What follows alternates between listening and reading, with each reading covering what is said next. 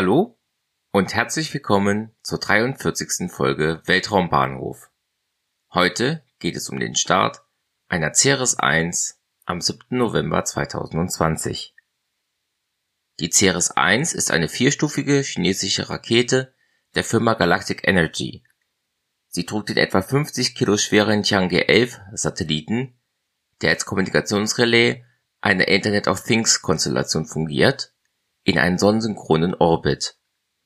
Sein Partner, der Tiange 10, war bereits am 25. Juli gestartet, worüber ich in Folge 12 gesprochen hatte der Start erfolgte am 7. November 2020 um 7:12 Uhr Weltzeit bzw. 15:12 Uhr Ortszeit vom Jiuquan Satellite Launch Center in China, von dem aus im Jahr 1970 schon der erste chinesische Satellit gestartet war.